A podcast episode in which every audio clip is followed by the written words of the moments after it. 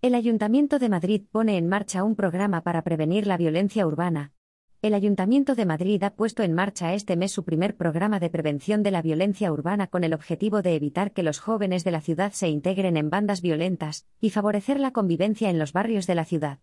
Así lo ha indicado el delegado del área de Familias, Igualdad y Bienestar Social del Consistorio madrileño, Pepe Aniorte, que ha detallado que este programa, cuya puesta en marcha se anunció en julio del año pasado, está dotado con 1,2 millones de euros, y contempla la creación de equipos multidisciplinares con formación y experiencia en mediación en barrios de Madrid con ocupación de grupos en espacios públicos. Los equipos ya están trabajando en la detección de las zonas de riesgo susceptibles de intervención y en el análisis de los grupos detectados, así como iniciando la colaboración con todos los agentes del ámbito local implicados en los procesos de convivencia y el resto de las administraciones competentes en materia de jóvenes en riesgo o conflicto social.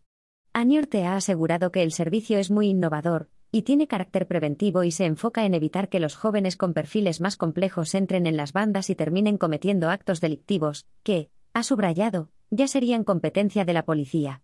Por su parte, la vicealcaldesa de Madrid, Begoña Villacís, ha destacado en declaraciones a los medios la colaboración municipal con la delegación del Gobierno, y con la Policía Nacional para facilitarles el cumplimiento de sus competencias, y ha destacado la importancia del nuevo programa con un marcado carácter social para prevenir la violencia entre los jóvenes.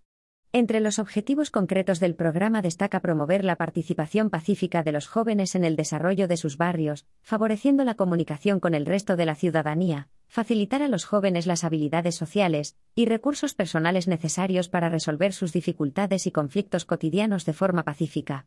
También favorecer su acceso a actividades formativas que posibiliten su cualificación laboral y el acceso a itinerarios de empleo.